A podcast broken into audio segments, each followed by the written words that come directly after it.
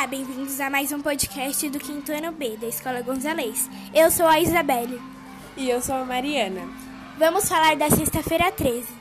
O 13 é considerado portador de má sorte em várias culturas ocidentais, assim como a sexta-feira. Por isso, quando os dois co coincidem, as pessoas acreditavam que a chance de algo sair errado se multiplicariam. A sexta-feira 13 é considerada um dia de azar no Brasil e em vários países.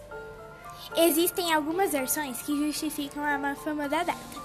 Uma delas ligada ao cristianismo. Em sua última ceia, que aconteceu em uma quinta-feira, Jesus teria se reunido com seus doze discípulos, totalizado 13 pessoas na refeição.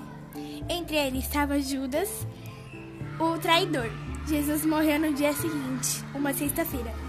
Outra explicação para o medo de envolver a sexta-feira 13 está relacionada na, com a mitologia.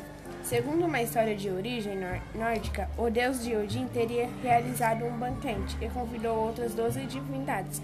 Loki, deus da discórdia e do fogo, que não teria sido convidado para a reunião, ao ficar sabendo do banquete, armou uma confusão que terminou na morte de um dos convidados. A origem da sexta-feira 13 também tem explicações na história. Os romanos consideravam 12 como um número perfeito. Afinal, 12 eram os signos, os deuses do Olimpo e as constelações. Por outro lado, o 13 quebra esta harmonia. A sexta-feira também não era bem vista, pois era o dia em que eram realizadas as execuções dos condenados a morte. Diante dessas lendas e teorias, quando ocorre uma sexta-feira 13, os supersticiosos evitam cruzar com o gato preto, passar debaixo de escadas, quebrar espelhos e outras crendices que podem trazer mal agouro. E assim chegamos ao fim de mais um podcast. Eu sou a Isabelle. E eu sou a Mariana.